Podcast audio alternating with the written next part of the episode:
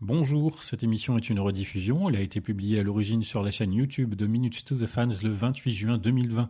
Pour des raisons de droit, le générique a été changé et surtout les chansons diffusées en milieu et en fin d'émission ont été enlevées. Ce podcast est désormais disponible sur toutes les bonnes plateformes comme Apple, Google, Deezer ou encore Spotify. Pensez à vous abonner, à commenter, à mettre des pouces, des étoiles et bonne écoute.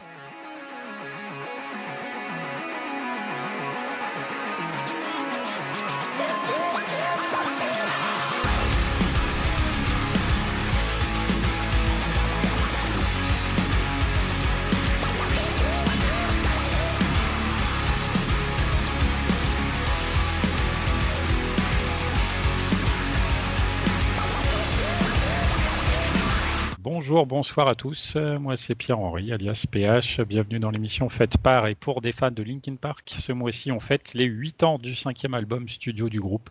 Je veux bien sûr parler de Living Things. D'ailleurs, sur les 7 albums, dans Minutes to the Fans, on en a déjà abordé 3 pour le moment. One More Light, c'était au tout début. On a fait plusieurs émissions dessus. Euh, on a fait Meteora également il y a deux ans, si je dis pas de bêtises. Et The Hunting Party l'année dernière, normalement. Euh, donc avec celui-ci, eh bien, ça fera 4 sur les 7 albums euh, studio. Donc ça progresse, ça progresse, sachant qu'il devrait y en avoir un ou deux autres assez prochainement dans l'année. Pour parler de tout ça, ce soir j'ai un petit peu de monde avec moi. Alors on va les présenter sans plus tarder. J'ai tout d'abord Mylène. Salut. Salut, salut à tous. J'espère que tout le monde va bien. Ouais, ça se passe bien de ton côté. Bah, écoute, le post-confinement. eh ben, tout doucement. J'espère que toi aussi, tout se passe bien. Oui, oui, plutôt bien. Ouais. Euh, du coup, petit jeu des paroles habituel. Ah, c'est reparti. Alors, ah bah oui, on ne déroge pas à la règle. Je sais que vous adorez et que vous attendez ce moment-là. Dites-vous que c'est bien parce que c'est au tout début, donc vous êtes vite euh, déstressé. oui, moi j'aime bien. Alors, si je te dis 10,000 promises, 10,000 ways to lose. Euh, powerless. Bingo. Il n'y a pas de points, mais c'est gagné. ah oui, j'attendais les points, mais non. Mais écoute. ah non, c'était l'émission d'il y a deux mois, je crois. Oui. tu as été gentil, je trouve. je tiens à le souligner. Euh, euh, peut-être. Bon, bah, je mettrai plus dur la prochaine fois. Non, non, c'était pas. je, je, je, veux dire par là que tu as déjà été plus méchant. C'est bien possible. Ensuite, j'ai également Adrien. Salut. Salut. Comment ça va? Ça va très bien et toi? Bah ouais. Euh, toi aussi, post-confinement, ça donne quoi? J'attends le reconfinement pour être en vacances. le syndrome de la cabane. Sinon, ça va. non, ça va très bien, ouais. Ça se passe bien. Ah, c'est pas toujours évident. Il y a des gens hein, comme ça qui, du coup, ont presque aimé ça et finalement de revoir plus de monde, ça leur plaît pas tant. Ouais, c'est pas le fait de revoir du monde, c'est plus euh, vraiment la tranquillité que j'avais à la maison, mais euh, faut bien reprendre un jour. Il faut bien, il faut bien. Alors, toi, si je te dis euh, que je fasse bien l'air, Stars are sleeping down. Euh, I'll be gone. Oh là là là, il est fort, Adrien.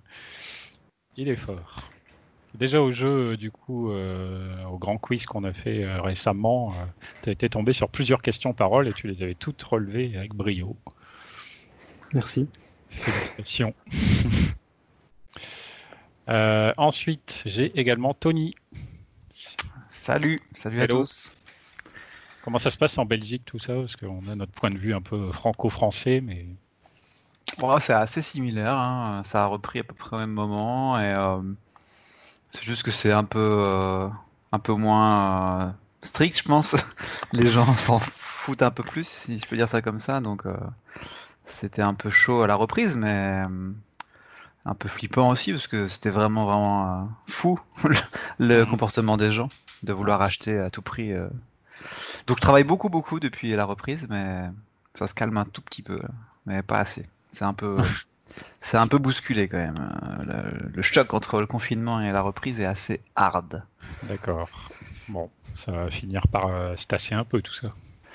Ouais, on espère, parce que là c'est pas encore l'été, donc. Euh. en plus, ça va bien se passer. Euh, si toi je te dis ash to ashes, dust to dust. Euh, oui, alors je vois clairement l'air de la chanson. C'est bien. Euh, Vois-tu le titre maintenant?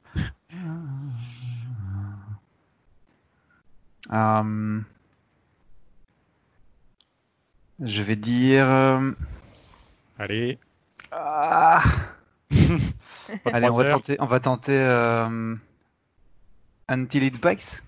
Non, raté. Ah, Dommage. c'est Skin the Bone. Skin to Bone. to Bone. Bah oui, Ah, il a hésité. je l'ai eu juste après en plus. Tant pis. Skin to Bone. Yes. Euh, et en quatrième, euh, j'ai également avec nous ce soir Damien. Salut. Comment va? Comment ça se passe euh, dans la, la région qui est repassée en zone verte récemment? Oh, pff, Pour moi, ça change pas grand chose, mais sinon, ouais, bah, il y, a- il y a de plus en plus de monde, quoi. Faut toujours faire gaffe, mais, mais sinon, ça va tranquillement. C'est vrai que ça doit pas être tout à fait pareil dans des grandes villes quand même.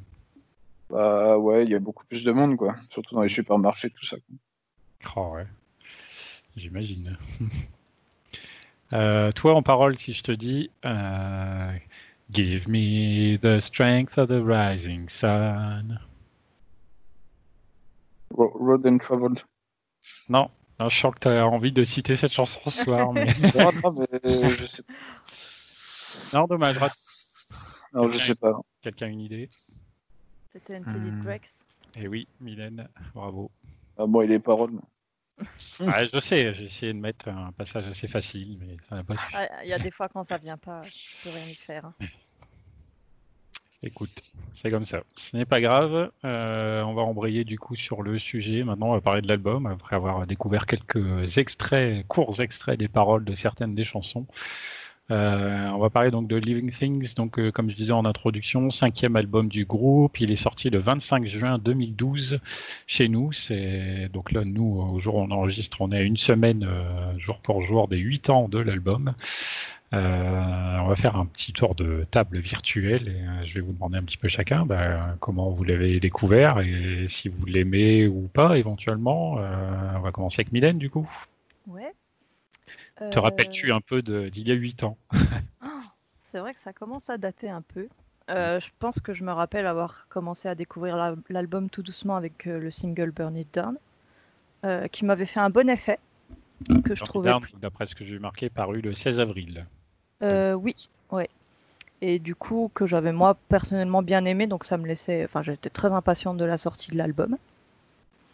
Euh, je sais qu'il y a des chansons qui m'ont fait un, premier effet euh, très, très puissant que j'ai aimé tout de suite euh, vraiment beaucoup et que j'aime encore.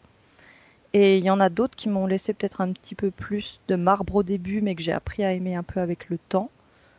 Et, je pense que globalement, j'aime vraiment bien cet album. En fait, il y a, des chansons que j'aime vraiment beaucoup, mais c'est vrai que parmi tous les albums de Linkin Park, je pense que c'est un où j'ai le plus de, de chansons sur lesquelles je suis un petit peu mitigée, mais pas forcément que j'aime pas non plus. Enfin, c'est pas, c'est pas que je les aime pas, c'est que je suis plutôt mitigée en fait. Elles me touchent moins ou elles me touchent pas de la même façon pour certaines. Bon, mais il y en a qui me touchent euh, énormément. Ok. Après, je vais demander, euh, je Voilà. ferai un deuxième tour pour demander un peu vos chansons préférées, éventuellement celles que vous aimez moins. Euh, toi, Adrien, il y a 8 ans, la découverte de Living Things. Est-ce que tu as Euh, quelques ouais, souvenirs je m'en souviens plutôt pas mal. Écoute, euh, bah, Burn It Down qui était sorti, si je me souviens bien, il y avait une histoire de puzzle avec la, poche- la pochette. Il me semble qu'il fallait retrouver la, la pochette de- du single. Euh, il y a des images qui étaient dévoilées euh, jour après jour, si je me souviens bien. Donc euh, Burn It Down que j'avais beaucoup aimé.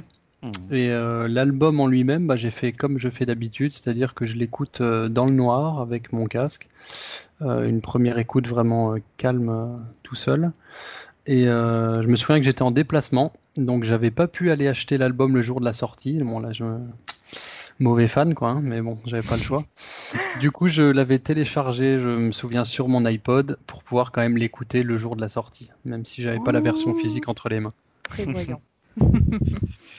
Voilà, C'est du professionnalisme. c'est ça. de pas interroger à ses devoirs de fan. Je me souviens plus de la, de la- de la révélation de la pochette de Burn It Down, mais je te fais confiance. J'ai plus oui, du je me tout de souvenir de de- ce truc-là. Moi, je me rappelle de cette histoire de puzzle. Je me rappelais pas que c'était la pochette de Burn It Down, mais je me rappelle que Je- c'était un. C'est vrai que maintenant que t'en parles, je viens de m'en rappeler aussi, parce que j'avais complètement zappé. C'est du puzzle, là. Euh, toi, Tony, euh, tes souvenirs d'il y a 8 ans et un avis euh, général sur cet album? Bah, les souvenirs, j'en ai pas beaucoup. Bah, de toute façon, il est, je le connais. Enfin, je connaissais le groupe déjà depuis longtemps, donc je l'ai, j'ai vécu la sortie, je pense, comme beaucoup. Et la vie générale, bah, je suis très mitigé. Enfin, c'est sans doute mon album moins, moins aimé de tous. Il est, je trouve qu'il passe un peu entre les gouttes entre celui d'avant et celui d'après, en fait. C'est ce qui, je pense, lui, lui fait un peu défaut. Il a un peu moins de caractère que les autres et du coup, euh, je l'ai un peu, j'ai un peu oublié assez- après. En fait, dès que euh, The Hunting Party est sorti, je crois que j'ai un peu fait, euh, fait l'impasse sur celui-là et il est revenu par la suite, mais j'ai jamais été un grand grand fan de. Jamais vraiment su dire en fait comment comment exprimer ce qu'il me faisait. Ah. Je suis toujours un peu entre les deux, ou comme on pourrait dire vulgairement le cul entre deux chaises, mais voilà. Mais sinon, non, Ouais. vécu, euh, vécu. En fait, si je me souviens des, j'ai j'ai vécu la sortie parce qu'il y avait beaucoup de de versions collector qui étaient annoncées. C'est d'ailleurs l'album où il y a le plus de, de versions collector hors de prix. Du coup, c'est surtout là-dessus que ça m'était resté, mais D'accord, on en reparlera Ouais. tout à l'heure. Euh, Je Yes. sais que quand il s'agit d'édition collector, je peux compter sur toi. malheureusement pour ma carte bleue, oui. Euh, bien, bien. Et toi, Damien, des souvenirs euh, éventuels de la sortie de l'album euh, j'avoue que me souvenir de la sortie des albums, pas vraiment. Je sais que je me souviens qu'ils avaient fait des, un, un- un très bon concert à Rock in Rio avant la sortie, je crois. Et ils avaient fait découvrir des nouveaux, euh, des nouveaux sons, genre euh, Last Green Misery ou ce genre de choses. Après, l'album est plutôt pas mal, mais c'est vrai que ouais, je suis un peu comme Tony en fait. Je suis, il est bien, mais c'est pas mon favori quoi. C'est, euh, je l'écoute très rarement en fait, à part certaines comme euh, certaines chansons, mais de manière générale, ouais, je suis. En fait, je, pense qu'il a, il a eu le malheur de sortir euh, entre euh, A Sun et The Hunting Party en fait. Je pense que c'est ça le problème. C'est-à-dire que euh, voilà, euh, Sun c'est vraiment un, changement complet. The Hunting Party c'est quand même un changement aussi complet parce que c'est très très métal. Et du coup, euh, j'ai l'impression qu'il est passé un peu à la trappe entre temps. Quoi. D'accord. Alors, si je recommence le tour, euh, est-ce qu'on peut me citer éventuellement euh, chacun votre chanson préférée, ou éventuellement vos deux chansons préférées, et peut-être celle que vous, celle ou celles que vous aimez le moins Mylène? Ah, c'est dur.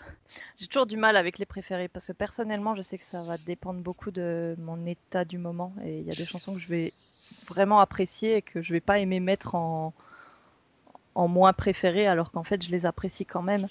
Mais je pense que. Je pense que parmi les préférés, je dirais quand même qu'il y a Lost in the Echo et Castle of Glass parce que elle laisse une belle marque. Mhm.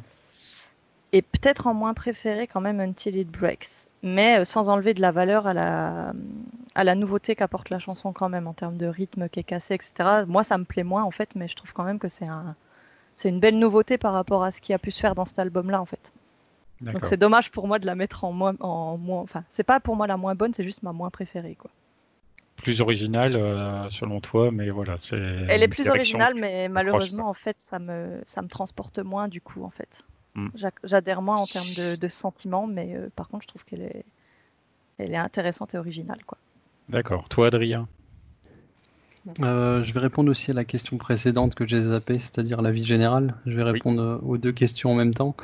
Euh, j'ai un avis vachement tranché. Euh, alors, de la piste 1 à la 8, c'est-à-dire de Lost in the Echo jusqu'à la fin de Roads and Travel, c'est pour moi peut-être le meilleur album de leur discographie. Et ensuite, ça s'effondre totalement avec Skin to Bone et Until It Breaks, que je trouve qui sont les deux pistes les plus faibles de toute leur discographie. Et, euh, et la fin qui est pas mal, mais euh, sans plus avec Tinfoil et, et Powerless. Donc, euh, chanson préférée, Roads and Travel. J'aurais pas dit ça à la sortie de l'album, mais au fur et à mesure des années, elle a pris de plus en plus d'importance et je trouve qu'elle est vraiment magnifique. Et donc, chanson la, la moins préférée, ce sera Skin to Bone et Until It Breaks. et si je dois en citer qu'une, Until It Breaks. D'accord, ça a le mérite d'être clair. Carrément, de, pour toi, voilà, de, si l'album il s'arrêtait au bout de 8 chansons, tu dirais peut-être que c'est le meilleur album de LP tout court. Voilà, c'est ça. Parce que franchement, c'est bah, c'est beaucoup de, de chansons taillées single, hein, mais euh, c'est c'est vraiment une petite boule d'énergie, quoi. Oui, c'est vrai qu'il est assez énergique. Et en dehors de Roads and Travel, sur les 8 en question, il y a finalement peu, pas vraiment de chansons calmes. Voilà, c'est Vraiment calmes. euh, c'est des chansons, bah, beaucoup de nouveautés aussi, des chansons comme euh, Lies Grid Misery qui sont pour moi euh, pas assez exploitées, que ce soit dans les lives ou, euh, ou autres. Euh, et puis I'll Be Gone, bah, après je, me, je suis peut-être pas totalement objectif parce que je pense aussi à Primo et, et les autres remix qui ont été faits dessus, mais euh, il y a vraiment du, du beau matériel. Quoi. C'est vrai. Toi, Tony, euh, si tu devais citer euh, ta préférée, la, la moins aimée, ce serait quoi? Hmm. Bah, on va pas s'entendre avec Adrien parce que mes, préférées, en fait, elles sont, elles sont après euh, la partie euh, qu'il adore. Euh, Powerless, je dirais. Celle-ci, je dirais que c'est celle que quand je la réécoute, j'ai moins l'effet hit radio que j'écoute finalement sans, sans l'écouter. Celle-là, j'aime vraiment bien. Je dirais aussi, elle est, même si elle est dedans, Castle of Glass, puisque voilà, elle est quand même super belle. Et celle que j'aime le moins, je dirais que c'est Lost in the Echo en fait. Ouais. Ah ouais. Et c'est sans doute lié à son clip que je trouve totalement pourri. mais, euh, tornados, en fait. mais voilà. Mais non, même euh, même même en dé- indépendant du clip, euh, je crois que j'ai trop entendu en fait. euh, je la sais pas. Elle, elle- me sort par les oreilles en fait. euh, j'ai l'impression d'écouter un tube radio qui est passé mille fois en fait et euh, je je je la supporte plus en fait. Je crois que c'est pour ça. Au début, je devais l'aimer, mais maintenant, euh, je l'aime plus du tout. Donc Juste ouais. par curiosité, est-ce que tu l'as beaucoup entendu à la radio? Parce que, enfin, Ah non, non, non, sans doute pas, hein, mais euh, parce que je pense que c'est très peu. Déjà, j'écoute très peu la radio musicale, et puis euh, bah, les radios françaises, je pense, l'ont très très peu diffusée. Ouais. Par contre, aux États-Unis, je pense que c'est des. ou en Allemagne, par exemple, c'est des, des, des chansons qui ont dû être beaucoup passées euh, quand elles sortaient en tant que clip, en tant que single. Oui. Enfin, je pense en tout cas. Oui, Après, voilà, sans, sans forcément l'avoir entendu à la radio, euh, on sent quand même qu'il y a des titres qui sont, qui sont écrits, comme dans tous les albums, euh, pour être c'est les euh, radio, singles, radiophonique, quoi. Donc, voilà, exactement. Mais, euh, mais, je, voilà, le deuxième single, donc c'est logique que, que tu mon, mon classement, il est, il est là comme ça, mais si tu me le redemandes dans une semaine, euh, le- il y a tellement peu de, de chansons qui ressortent vraiment de l'album quand je l'écoute que c'est en fonction un peu des goûts, des jours. Mais euh, toi, j'adore Burn, Burn It Down aussi, mais elles sont un peu sur une même ligne en fait, donc j'ai du mal à, à en choisir une moins bien, une meilleure. C'est D'accord. Compliqué. Alors, euh, ouais, bah, je trouve ça bien que tu mettes Powerless en avant, parce que moi aussi, c'est vrai que c'est une piste que j'aime quand même plutôt beaucoup. Euh, pour le Lost in the Echo, bon, bah, je ne cache pas un peu ma surprise, parce que tu es peut-être bien la première personne que j'entends dire qu'il aime pas spécialement cette chanson, mais pourquoi pas, après tout. On a tous le droit. Euh, parce qu'à la limite, moi, tu vois, c'est- à degré moindre, mais ça me ferait un peu cet effet-là avec Burn It Down, où justement, c'est une chanson que j'ai probablement trop entendue aussi et que j'aime moins avec le temps. C'est un petit Bah, peu comme ceux ouais. qui ont tendance à peut-être dire, euh, voilà, Numb ou les chansons hyper populaires comme ça, euh, de se dire peut-être elles sont, voilà, on les entend presque trop et donc elles ont perdu leur saveur. et- Bah, Burning Down, ouais, je pense que je l'ai beaucoup entendu aussi, mais elle, elle me fait moins cet effet-là. Je, je la trouve bien dans son rôle de, de chanson de lancement, de- d'album et, et de, de clip, de single. Elle est, euh, elle est moins, euh, ouais, je sais pas, moins lassante en fait euh, à terme que euh, Lost in the Echo. Euh, toi, Damien, Euh... alors, c'est que j'aime beaucoup forcément Road and Travel. oui, on avait Ah cru bon comprendre. C'est vrai ça Et, Quelle euh. Ah. et- étrangement, euh, Ce monsieur n'est pas payé au nombre de fois qu'elle dira Roads and Travel dans la soirée. C'est un challenge en fait. Ah. Mais étrangement, Unchained Breaks, j'aime cette chanson, mais seulement à la fin quand Brad Delson chante. Pas, pas reste, pas celle d'avant en fait, pas, pas avant en fait, ça me ouais bof. Et sinon, celle que j'aime moins, euh, est Big Gun quand même. Mon ouais bof. D'accord. Euh, c'est vrai qu'Until It Breaks, c'est une chanson dont on a pu se rendre compte aussi plus de sa construction grâce euh, au CD de démo du LPU. Du coup, on a pu entendre deux ou trois pistes, il me semble, distinctes qui finalement ont été rassemblées en une seule. Euh, pour ça, c'était intéressant. Brad Delson qui chante quoi. Je veux dire, c'est... Quoi puis- Ça, je ouais, me souviens que ça a fait le buzz. euh, C'est ah vrai ouais, que, c'est vrai. c'est vrai Mais que enfin, c'est étonnant quoi. C'est comme, euh, c'est comme. Mike Shinoda qui chante sur Minute to Midnight. Quoi. Au début. Ouais, ouais. mais on était habitués à ce moment-là, parce qu'ils en avaient déjà fait des parties euh, vocales euh, sur les albums euh, juste avant. ouais, mais en Sur, groupe. Euh, Ja- En fait, c'est jamais en isolé. Ouais, là, il est ça, vraiment où il seul. prenait Bah, le- ouais, il avait bah, sa seul, tu vois. C'est... Alors, ouais, il chante Vraiment. pas, mais Brad, Brad, Led- Brad Delson sur euh, A Thousand Suns, quand on entend le, le micro, euh, Euh, sur quelle chanson déjà C'est lui qui parle, hein. donc il a déjà été tout seul sur. Euh, ouais, dans le mégaphone. Ouais, dans le mégaphone. Oui, mais c'est- du parler, c'est du, c'est du Oui. scénique. Là, c'est vraiment de. Ouais, pardon. C'est vrai. Non, mais voilà. C'est vrai, c'est sûr que c'est un truc euh, qui forcément nous a tous frappé euh, quand on entend une voix un peu inhabituelle du coup. euh, Ça rendait plutôt voix en plus. Hein. bien. Ouais, ouais, ouais, ça rendait bien. C'était plutôt intéressant. ouais.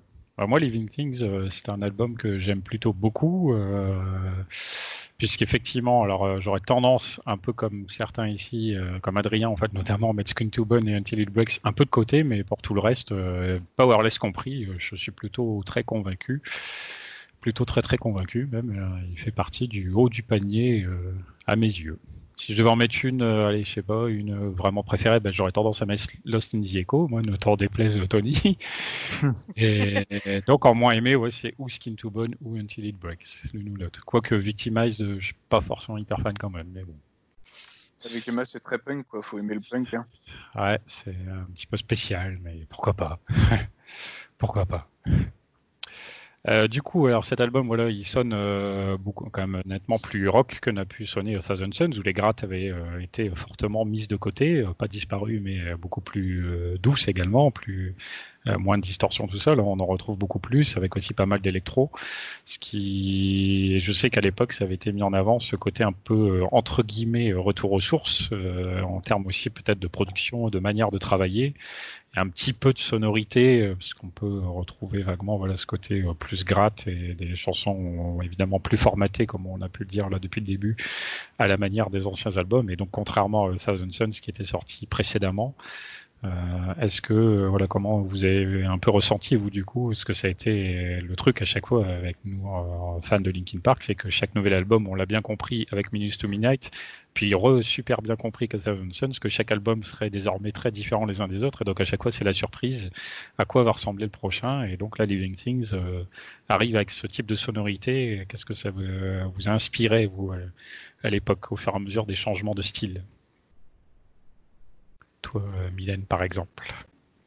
Euh, je trouve ça vachement intéressant ce que tu dis parce qu'en fait, du coup, par rapport à vous, euh, moi j'ai enfin, j'ai connu Linkin Park à peu près au moment de Minute to Midnight. D'accord. Donc en fait, j'ai techniquement pas, j'avais techniquement pas la même attente que les fans. Enfin, j'avais, pour moi en fait, chaque album était censé être différent. Enfin, pour moi, c'était logique. C'est-à-dire, j'avais, comme j'ai découvert à Minute to Midnight, une fois que j'ai eu découvert Meteora et Hybrid Theory dans la foulée, c'était logique pour moi que chaque album était différent et je m'attendais à ça en fait. Et c'était pas euh, une surprise entre guillemets. Enfin, en plus, ils en, ils en parlaient tellement. Mm. J'ai l'impression qu'il y a- il y a beaucoup de gens pour qui à chaque nouveau album c'était oh mais ça ressemble pas du tout à ce qu'on connaît etc. Bah oui, enfin c'est, enfin moi c'est ce que j'attendais entre guillemets. Oui j'avais toujours, euh, enfin on cherche toujours ce qu'on ce qu'on connaît pour essayer de se rattacher, mais en fait je savais que ça servait à rien puisque ça ça aurait aucune, ça aurait pas les sonorités de Thousand Suns, ça aurait pas les sonorités de Minute to Midnight. Et du coup bah, quand j'ai quand j'ai entendu Burn It On j'étais là ouais c'est, on est reparti sur quelque chose de vraiment différent. Et en fait, ça me fait penser du coup, à- je crois que c'est toi Tony qui disait que du coup c'était très euh, hit matériel. Et c'est Ouais. vrai qu'en fait, par rapport aux autres albums de Linkin Park où il y a des balades des... en plein milieu, des chansons plus longues, plus courtes, là j'ai l'impression qu'en fait on a un concentré de chansons très courtes. D'ailleurs, j'ai remarqué qu'il y avait très peu par rapport à- aux autres albums, il y avait très peu de chansons où il y avait beaucoup de mots, genre beaucoup de couplets, refrains, couplets, refrains avec des mots différents. Il y a beaucoup de paragraphes qui sont repris plusieurs fois dans les chansons. Ce qui fait que si on regarde les paroles des chansons, c'est tout petit, c'est des tout petits textes. Mais euh, par contre, c'est des textes assez puissants, je trouve, avec des. Enfin, là où je trouve qu'il y a du changement aussi, c'est dans la dans les thèmes qui sont un peu abordés par rapport à A Thousand Suns et à Minute to Midnight, qui étaient très axés sur euh, des sujets très larges, la guerre, ce genre de choses, enfin des choses très pas vagues, mais qui s'a- s'adressent à des publics larges en fait, ou qui est pas centré sur l'individu, un peu moins. Mm. Mm. Et je trouvais que là, on, on retournait vachement plus sur l'individu avec euh, euh, des thèmes comme, bah, le- les thèmes principaux, c'est le deuil et l'acceptation. quoi. Je trouve que d'ailleurs, par rapport, euh, aux autres albums, c'est un, un des albums qui traite le plus euh, de la perte du deuil et de l'acceptation, quoi. D'accord. Ouais, c'est vrai, belle remarque sur euh, bah, le CD. Est, déjà, effectivement, il n'est pas très très long euh, en termes de durée, euh, d'autant qu'on a des pistes comme euh, Lies Good Misery ou Victimized qui sont relativement courtes. J'avais pas forcément fait attention au, comment dire, au nombre de textes qui remplissent le CD, mais maintenant que tu le dis. Sur euh, Road and Travel, si on regarde, il y a un couplet, le refrain, le passage avec les ah enfin, je le fais très mal, mais les oh plutôt, et ensuite de nouveau le. En fait, il y a, qu'un couplet techniquement, mais pourtant on s'en rappelle de cette chanson. Je veux dire, elle, elle marque quand même par ses paroles et par ce qu'elle véhicule, et il y a très peu de mots.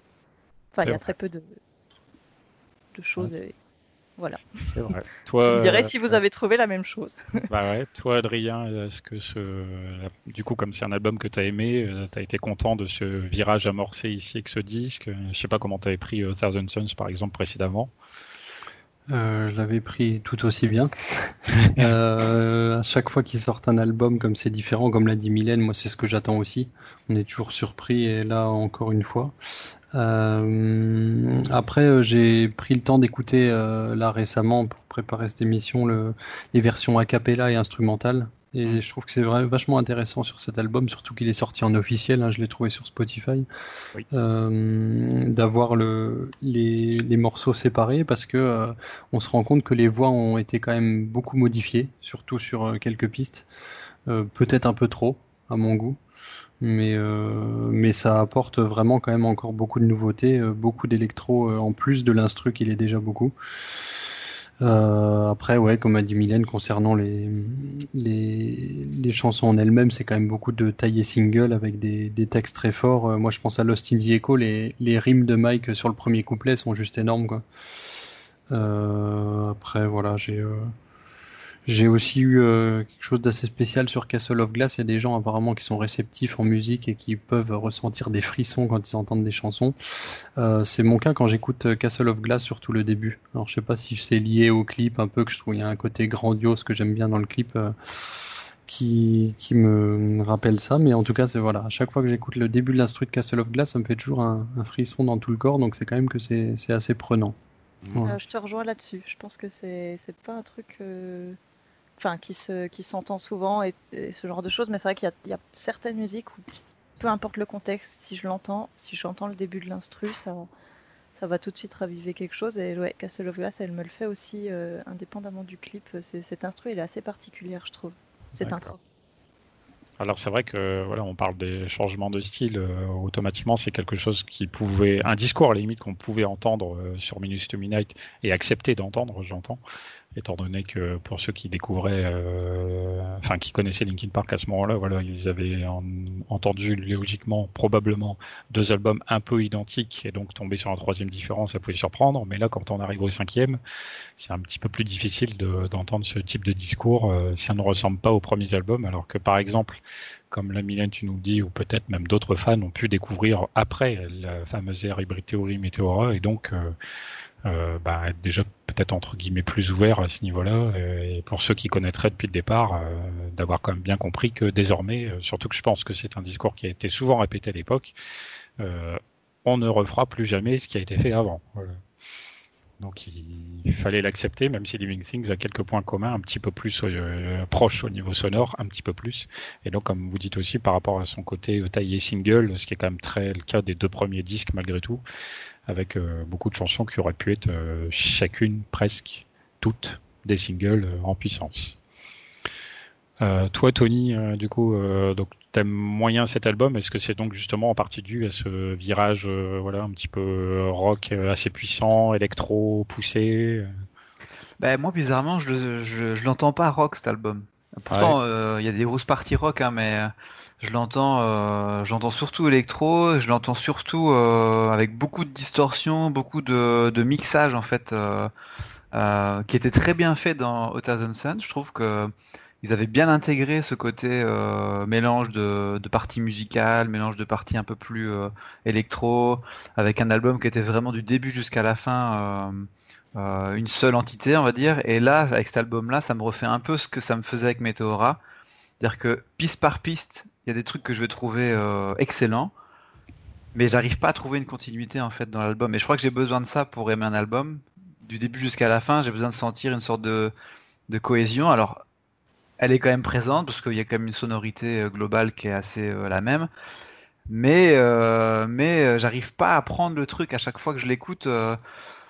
il a, par exemple, quand j'écoute Hybrid Theory en courant, donc en faisant du sport, c'était quand même concentré sur d'autres trucs.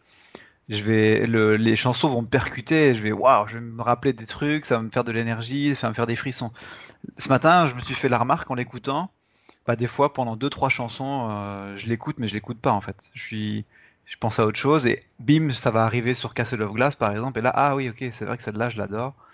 Et puis après, il y a Victimize avec la partie où il écrit, et puis un peu moins après. Donc c'est un album, je trouve, qui manque de. C'est un peu comme s'ils avaient pris un shaker, qu'ils avaient mélangé un peu de, un peu de ce qu'ils faisaient avant, en fait, et qu'ils en avaient fait un truc qui reste quand même bien, hein, parce que faut pas non plus. euh, Enfin, je... c'est pas, c'est pas une merde, cet album. hein, il est quand même très très bien. Mais par rapport aux autres, juste avant, juste après, je trouve qu'il manque de. Ouais, il manque de, d'affirmation, quoi. J'ai un, peu l'impression qu'ils l'ont sorti euh, bah, un peu trop vite. Un peu comme Meteora, je trouve, après Brit Theory. C'est-à-dire que c'est des super, super albums, des super chansons, mais il manque, il manque une affirmation, je trouve, pour dire, euh, ok, celui-là, il est, il est, il a vraiment son, son identité, en fait. Je sais pas, j'ai un peu l'impression d'un truc fait un peu vite, alors que, et j'aime pas dire ça, parce que ça m'énerve, en fait, de pas l'aimer, mais, mais ouais, je l'écoute, je le passe, et puis, bah, ça me manque pas après, en fait. Alors qu'il y a d'autres albums, une fois que j'ai fini d'écouter certaines chansons, ça me manque déjà de de pas écouter euh, à nouveau ou je me dis ah bah ouais là quand même je serais pressé de le réentendre. Là celui-là bon ouais il y a des super chansons mais bah voilà ça passe un peu comme la radio en fait voilà c'est ça c'est c'est c'est l'effet radio je sais pas pourquoi ça me vient comme ça mais Ok, ok. C'est- Alors c'est possible qu'il ait été euh, euh, produit assez rapidement, parce que mine de rien, euh, Thousand Suns, si je dis pas de bêtises, est sorti en 2010. ouais deux ans Or, Ouais. celui-là, il arrive donc en 2012. Soit Et il est sorti, ouais. Donc ça va assez deux- vite. même pas Deux deux ans. ans parce que même pas deux ans parce que Thousand Suns est sorti fin 2010 C'est septembre, je crois. ouais et là il est sorti moins de deux ans après on dit euh, mois de juin. Donc Ouais, ouais, et puis euh, en 2011, euh, ils ont fait une tournée, une énorme tournée aussi en plus. Donc, euh, ouais ouais donc euh, ils ont fait tous les festivals, euh, tout ça. Après, je crois que c'est à cette époque-là aussi qu'ils ont insisté sur le fait que ça devenait plus facile de produire un album, même en étant en tournée, du fait des équipements Ouais. qui s'amélioraient, des connexions, etc. Euh, mais c'est vrai que c'est une production assez rapide. Alors euh, forcément par rapport à Meteora, je pense que ça se situait dans le sens où ils ont quand même voulu surfer sur le succès d'Hybrid Theory. Il fallait pas trop traîner non plus. Euh, là peut-être est-ce que Thousand Suns, euh, même si je pense qu'il a été, enfin je connais pas les chiffres de vente ou quoi, donc je saurais pas vraiment dire. Est-ce qu'il y a eu un besoin peut-être aussi de ressortir quelque chose assez rapidement? Parce que du coup on est quand même assez à l'opposé là de ce point de vue-là, là où Thousand Suns est très euh, et pas du tout justement en pensée radio avec des chansons beaucoup plus longues et beaucoup moins formatées. Et d'ailleurs, c'est les moins formatées qu'on ait connues quasiment de toute la carrière du groupe. Alors que là, comme vous le dites, et c'est vrai, euh, Lost in- euh, Living Things est un album au contraire très formaté. euh. Moi, de ce que de ce que j'ai pu lire aussi par rapport aux avis du groupe, enfin quand le groupe en parlait, c'est que ils étaient euh, un peu plus assurés dans ce qu'ils avaient envie de sortir comme chanson. En fait, je pense que ça a été vite parce que A Thousand Suns c'était vraiment quelque chose qui a été mitigé. Tu vois, il y a, eu Minutes to Midnight où la- l'accueil a été complètement dévastateur pour certains parce que c'était vraiment un tournant euh, objectivement très différent de, Meteora et Minutes to Midnight. Et A Thousand Suns, c'était un peu la deuxième incertitude à se dire bon bah là, là on continue dans notre lancée, faut pas qu'on se plante, euh, est-ce qu'on fait bien de continuer, est-ce qu'on devrait pas euh, revenir aux sources, etc. Et là, et là, je crois qu'ils avaient un peu cette idée de se dire non, on, sait ce qu'on veut faire, on, on sait ce qu'on a envie, on sait qu'on n'a pas envie de juste plaire euh, à, la vie générale, on a envie de faire ce qu'on a envie, c'est-à-dire des nouveautés, des choses qui sortent de l'ordinaire, etc. Et je pense qu'ils étaient un peu menés par cette barque après A Thousand Suns où ils s'étaient où ils s'étaient vraiment mis à fond dedans, qu'ils avaient vraiment fait un truc très très différent. Et je pense qu'ils ont voulu continuer là-dedans et que c'est arrivé entre guillemets vite parce qu'ils étaient dans la lancée aussi quoi. Et Mhm. du coup ça leur a permis peut-être de le sortir aussi plus vite et peut-être de passer un peu moins de temps à le retravailler et d'apporter peut-être un peu plus de, de, de choses derrière aussi euh, qui auraient pu être bien pour l'album ou pas. hein. Je dis pas, je dis pas qu'il aurait pu. euh, Après, c'est vrai que voilà, là, on est donc 2012, sachant que The Hunting Party, on sera également sur deux ans plus tard seulement. 2014. Euh, donc bon. Toi, Damien, un petit avis sur cette euh, tournure euh, au niveau sonore, sur ce- ces virages successifs? Depuis Minute to Midnight Ouais, depuis dans la carrière du groupe, voilà. Euh, Faz Johnson, c'est celui qui a le plus surpris, je pense. euh, je pense, de tous les albums. Euh, quoique One More Light est Ouais, maintenant il y a One More Light. One More aussi, Light, quand c'est vrai qu'il est assez pop, enfin, mais voilà. Après, euh, bah, Minute to Midnight, euh, c'était quand même un bon, très bon album. Après, c'est sûr qu'il y avait un peu moins d'électro, quoi. Après, euh, ouais, enfin, The Sun, bah là, c'est clairement électro à fond, quoi. Je veux dire, moi, j'ai bien aimé. Après, je peux comprendre que ça ait fait un peu pas scandale, mais je sais, je me souviens très bien que sur les forums, euh, ça discutait pas mal, quand même. Après, euh, Living Things, bah, je trouve quoi, c'est c'est pas, c'est c'est un retour aux sources, mais très léger, quoi. Euh, c'est con à dire, mais par exemple, la première piste me fait penser un peu à By Myself. Enfin, c'est con à dire, mais le début, Ah bon juste Ouais. le début. Pourquoi pas hein. Ouais, Et, euh, euh, après, non, de manière générale, bah, pff, de toute façon, le groupe a toujours dit qu'il ferait jamais euh, toujours la même chose, quoi. Et puis, très sincèrement, je pense que s'ils auraient fait du néo-metal comme ils ont fait début 2000, qui était la grosse vague néo-metal, en 2012, je sais pas si ça aurait marché quand même. Euh, très sincèrement, le néo-metal, ouais, il y en a plus vraiment du, du, du néo-metal du début des années 2000 avec, euh, je sais pas, euh, Adema et tout ça. là. Enfin, tout ça, c'est loin, quoi. Donc, il faut qu'ils évoluent. Les gens acceptent pas forcément, mais bon, c'est. Moi, je trouve que c'est une bonne chose qu'ils évoluent, quoi. Ouais, c'est un discours qu'il y a eu beaucoup eu avec euh, The Unseen Party notamment, mais aussi avec ces albums-là où effectivement, je pense que les membres du groupe se défendaient systématiquement en disant, euh, parce qu'on pourrait considérer Living Things du point de vue des chansons très formatées radio comme un album assez commercial, et en même temps, ils, disent- eux, ils ont toujours bien dit, pour nous, ce qui serait le plus commercial à faire, c'est de faire un Hybrid Theory 2, un Meteora 2, Sûr. parce que c'est ce que les gens attendent et que ça marcherait. Ça marcherait, c'est certain, un minimum en tout cas. Euh, mais ouais, là, il y a quand même toujours une petite prise de risque, euh, même si on s'oriente sur euh, un truc très structuré, très formaté, et comme d'ailleurs même One More Lightly, en plus avec ce, cette sonorité pop. Bref, Non, mais- euh, oui, vas-y. Non, mais surtout, ce que les gens comprennent pas, c'est que, enfin, c'est des musiciens, quoi. Je veux dire, c'est la créativité. Je sais pas si tu peins une peinture et que tu fais toujours la même chose, bah, tu perds de l'intérêt, quoi.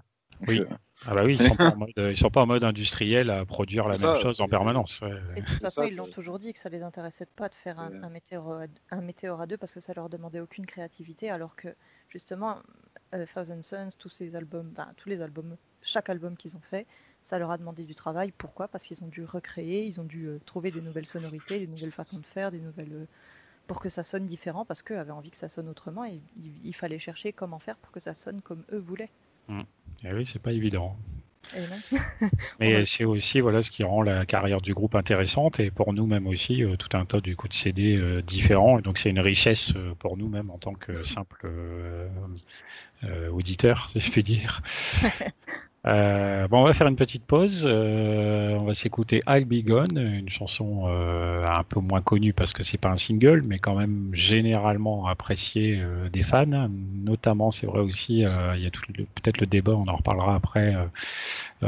quid, est-ce que la version studio est mieux que la version LPU ou pas? On en reparle juste après. On écoute I'll Be Gone. Et voilà, I'll Be Gone, euh, donc c'est la cinquième piste, je crois, de, du CD. Je vérifie, oui, c'est ça. Ouais. Euh, du coup, ouais, c'est une chanson qui est assez appréciée, mais qui il y a eu tout un débat quand elle est apparue dans sa version euh, démo, entre guillemets, dans le CD du LPU. Alors, ça doit être euh, 8, euh, non pas 8, euh, 9, 10, quelque chose comme ça.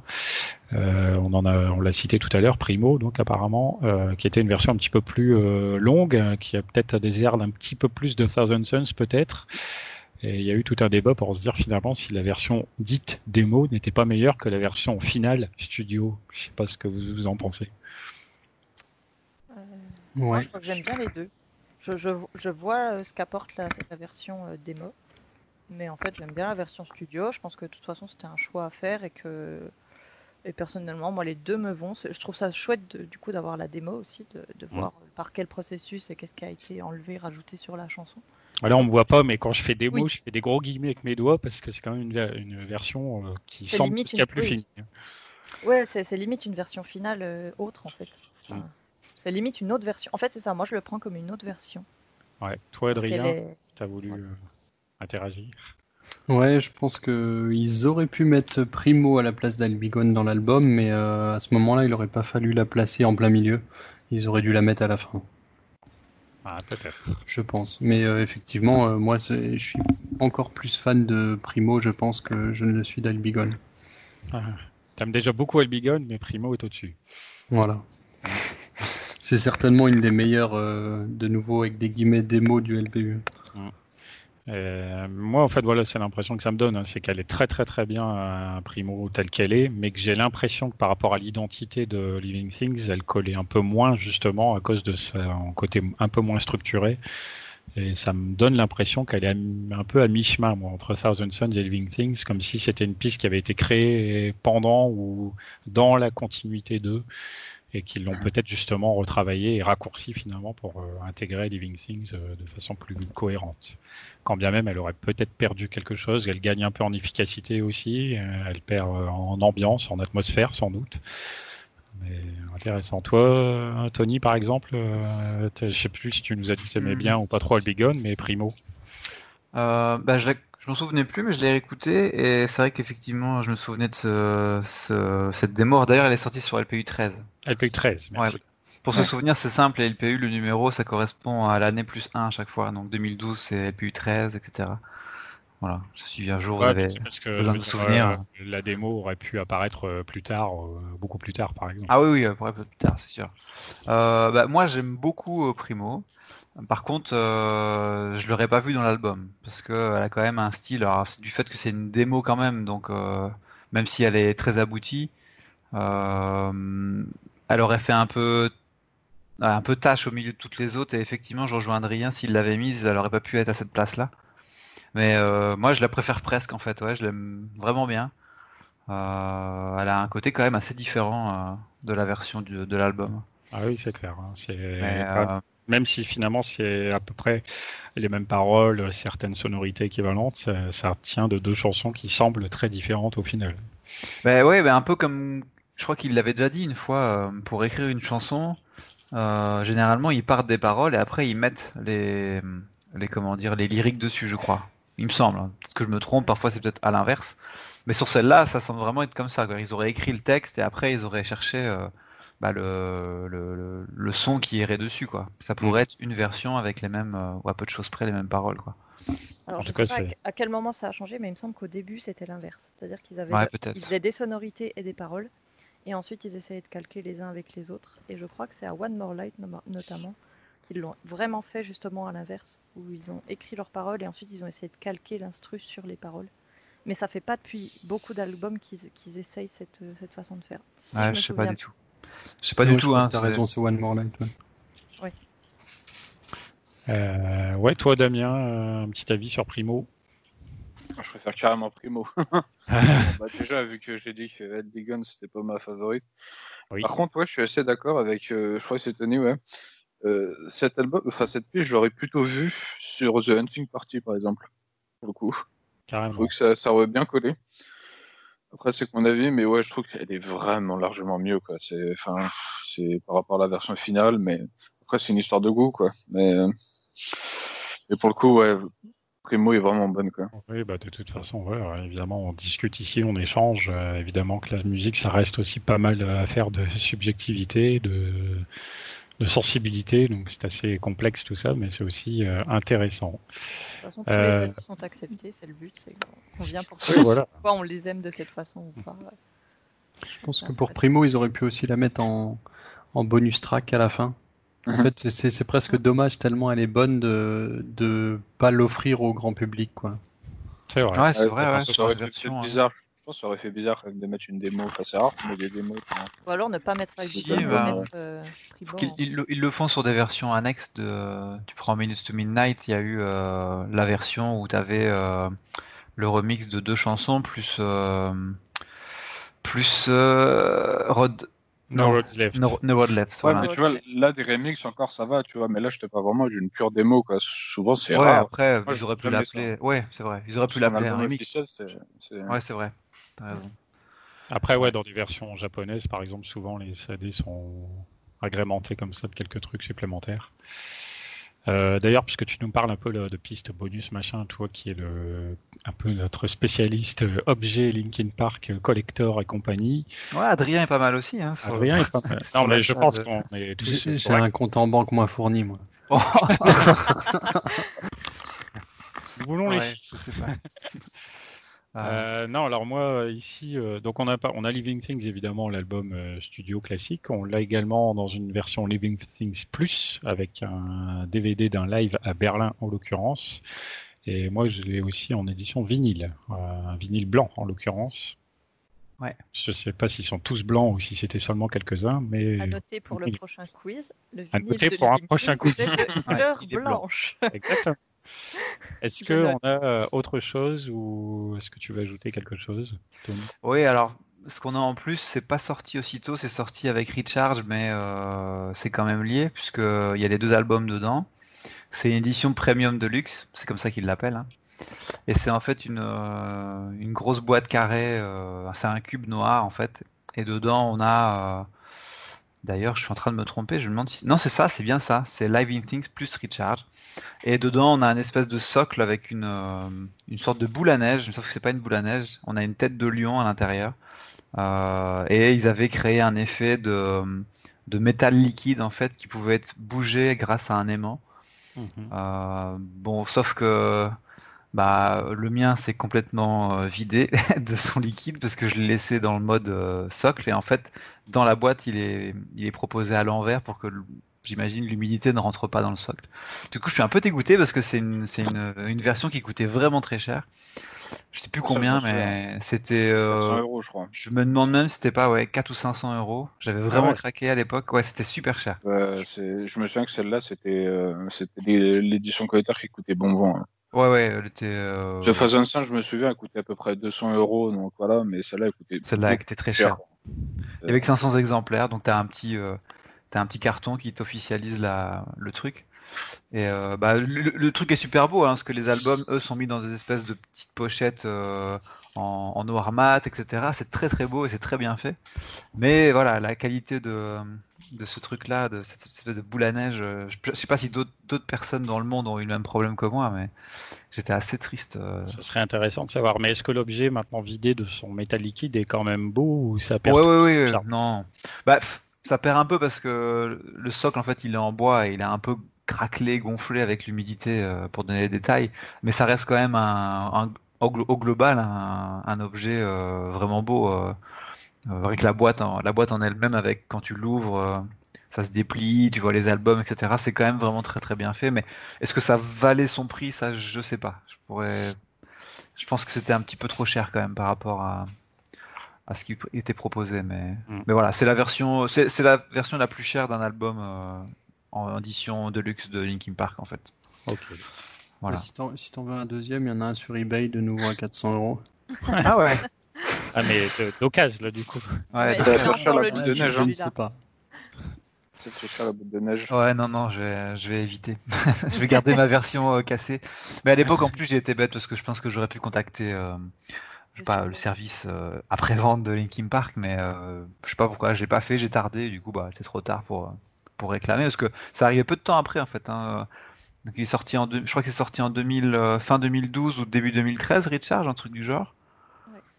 Ouais. Donc, Euh, c'est l'année euh, suivante, ça c'est sûr. ouais, et ça m'est arrivé, euh, allez, euh, même pas deux ans après, puisque c'était quand j'étais arrivé en Belgique, je me souviens, et donc, euh, ouais, à moins de deux ans après, ça m'est arrivé quand j'ai pu l'exposer dans la belle vitrine, et je me suis aperçu au bout d'un moment, j'ai dit, c'est bizarre, le liquide baisse de niveau. Il Et là, j'ai fuite. fait, non. Ah Ouais, c'était un peu la catastrophe. Ah, dommage. Frustration. Ça, c'est Ouais, frustrant. un peu. A-t-on autre chose ou est-ce qu'on a fait le tour?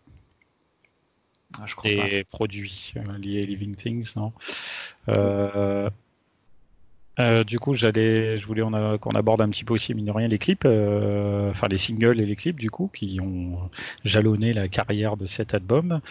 Euh, on a parlé donc un petit peu de Burn It Down, forcément, qui est la chanson avec laquelle on découvre euh, le style de l'album. Donc le premier single est toujours assez marquant, au moins pour cette raison. Euh, je disais sorti le, donc apparemment d'après les dates que j'ai revues ce midi, le 16 avril 2012, soit euh, quand même euh, deux petits mois avant l'album. Bon, on voit aussi que le- les temps changent parce que je suis pas convaincu qu'on ferait ça comme ça maintenant, mais pourquoi pas. euh, Burn Ils avaient Down, fait ça aussi pour Minute to Midnight. Hein. ouais, ouais. Ils Euh, avaient oui, sorti que- super tôt. euh, Ouais, Bois Dive Gun, je me souviens qu'elle est sortie ouais, très tôt. hein. Ouais, il arrive fin mars, début avril, je crois.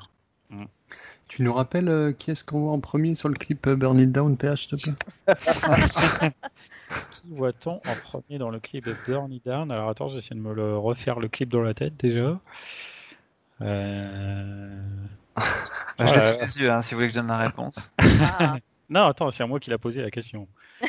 C'est une question que tu as posée, je crois. Bah oui, je sais très bien. c'était pas sur la fin C'était pas le... Non, c'était le premier?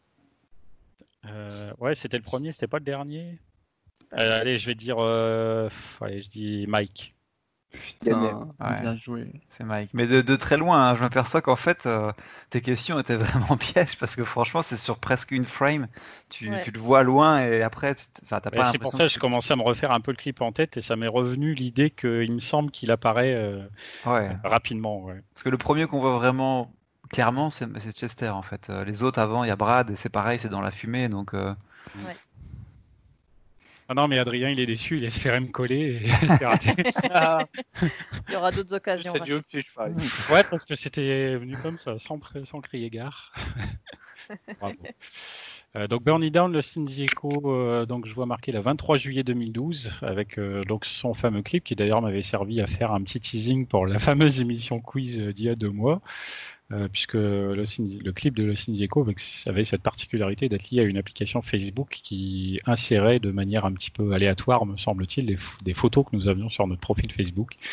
Et donc ça créait entre guillemets des clips personnalisés, même si du coup ça n'avait pas forcément beaucoup de sens avec ce que tente de raconter le clip, mais bon, c'était rigolo. Je sais pas comment vous avez d'ailleurs réagi à, cette, à ce clip à l'époque. alors moi, j'ai réagi comme un idiot en fait. J'ai cru qu'ils avaient pris au hasard des photos euh, des fans euh, sur leur Facebook et qu'ils avaient intégré les vraies photos. Alors ça a duré 10 secondes. Après, j'ai compris le truc, mais je me suis dit non, ils ont pris mes photos pour le clip. Et oui, j'avais pas, en fait, j'avais pas, sui- j'avais pas suivi l'histoire du clip interactif en fait. Et je pensais juste que ça allait être un clip avec des, bah, des photos de fans. euh, et en plus, les, les photos qui étaient tombées, parce que par hasard, je pense que certaines photos elles n'avaient rien à voir avec le clip, mais c'était des photos euh, avec, euh, enfin, des, des photos de portraits, etc. Donc je trouvais ça euh, super, super, super bizarre. Mm. Mais euh, ouais, après, j'ai trouvé ça marrant, mais c'était assez innovant en tout cas. C'était assez innovant, ouais, parce que. Ouais. techniquement parlant, euh, c'était assez bien fichu du coup. Après, c'est clair que voilà, selon les photos qui étaient prises dans nos profils, ça n'avait pas forcément de sens, voire ça perdait toute l'ambiance que pouvait éventuellement essayer d'installer ce clip d'ailleurs. Euh, je sais pas les autres, est-ce que vous vous souvenez, est-ce que vous aviez tous d'ailleurs essayé à l'époque euh, de mettre vos entre guillemets de mettre vos photos dans ce clip? Moi, oui. Euh, je me souviens euh, d'ailleurs que je crois que c'est la deuxième vidéo qui faisait ça. La première, elle a été sortie pas longtemps avant. C'était une vidéo d'un d'un un genre de tueur en série. C'était une vidéo vachement angoissante où en fait il regardait tes photos, genre euh, je vais je vais venir te tuer, etc. Mm. C'était sorti aussi sur Facebook et pas longtemps après donc le clip Lost in the Echo et je m'attendais à ce que ce soit un principe qui qu'on voit partout, enfin que qui allait être réutilisé beaucoup euh, à l'avenir et en fait euh, bah, j'ai jamais euh, eu l'occasion de refaire ça. Alors je sais pas si ça existe plus, si euh, si je suis juste pas tombé dessus, mais en tout cas le concept est sympa, ouais. Les autres, euh, un souvenir par rapport à ça Euh, Moi, je crois que j'avais à peu près eu la même réaction que Tony, où je m'étais là, mais pourquoi il y a mes photos? Après, j'ai compris. Et en fait, quand j'ai re-regardé il n'y a pas très longtemps le, le clip, je trouve qu'en fait, euh, je suis moins fan de la partie interactive et je trouve que ça perd l'essence du clip, qui est quand même euh, un clip euh, qui n'est pas un clip euh, juste où on a le groupe qui joue euh, comme Burn It Down. C'est Mhm. un clip avec une histoire et en fait, le fait de mettre nos photos, bah, ça perd du sens parce que du coup, euh, ça n'a plus de sens par rapport à ce qu'on voit. Et je trouve Ah. ça un peu dommage dans cette partie-là, en fait. Ouais, c'est ça qui est à la limite le plus dommage, comme tu dis, Voilà. c'est que euh, Mais- ça casse forcément l'histoire du clip, puisque euh, Voilà. comme on le voit dans le clip, le vrai, les photos qu'on voit, c'est les photos de tous les personnages qu'on voit justement dans le clip. Donc, euh, Ouais, des photos soit des défunts, soit des photos euh, du groupe carrément. Ça, j'avais trouvé ça génial par contre. Ouais. Très subtil, pas placé en mode euh, allez, on balance toutes les photos du groupe comme ça. C'était vraiment très subtil. Il fallait le voir. euh, on pouvait en capter une ou deux très facilement et après les autres, il fallait vraiment les trouver. Elles sont j'avais où ça vachement bien. Il y a les photos du groupe dans le clip? Ouais, il y a la photo, le- leur première photo, euh, une des premières photos où ils sont tous ensemble. c'est c'est très subtil, c'est au moment où il y a des photos qui se passent entre les mains, donc tu les regardes pas forcément. Et en fait, il y a une photo du groupe qui apparaît Ah ouais. pas très longtemps. Il y a une photo de Mike Chester et je crois qu'il y a une photo de Brad de enfant. Donc ça, bon, clairement, tu peux pas le savoir. hein. Mais il y a un truc comme ça. Et j'avais vu une théorie sympa, je voulais partager avec vous sur Lost in the Echo.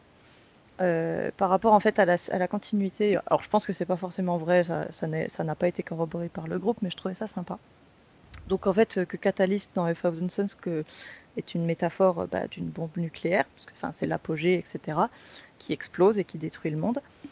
Et en fait, euh, le début de Lost in the Echo du clip, on voit une ville à moitié détruite avec des ruines, avec un nuage de fumée au loin. Donc en fait, techniquement, comme Lost in the Echo est en plus la première chanson de la- de l'album, on pourrait penser que du coup, bah, c'est la suite de Catalyst. Qu'est-ce qui se passe après? Et du coup, bah, c'est les survivants de cette bombe nucléaire qui viennent chercher les souvenirs euh, de leurs défunts. Et puis du coup, bah, après, il y a l'histoire du clip qui est euh, les gens qui se laissent consumer par la perte de leurs défunts et qui deviennent eux-mêmes des, des, des photos. Quoi. Bah, dis donc, je t'avais Voilà. pas vu les choses comme ça. Moi théories. non plus. Ah, mais c'est c'est pas con après. c'est- C'est C'est pas une- de la moitié théorie. Non, c'est voilà, c'est pas de la moitié de théorie. Après, je pense que c'est c'est pas forcément vrai dans le fond.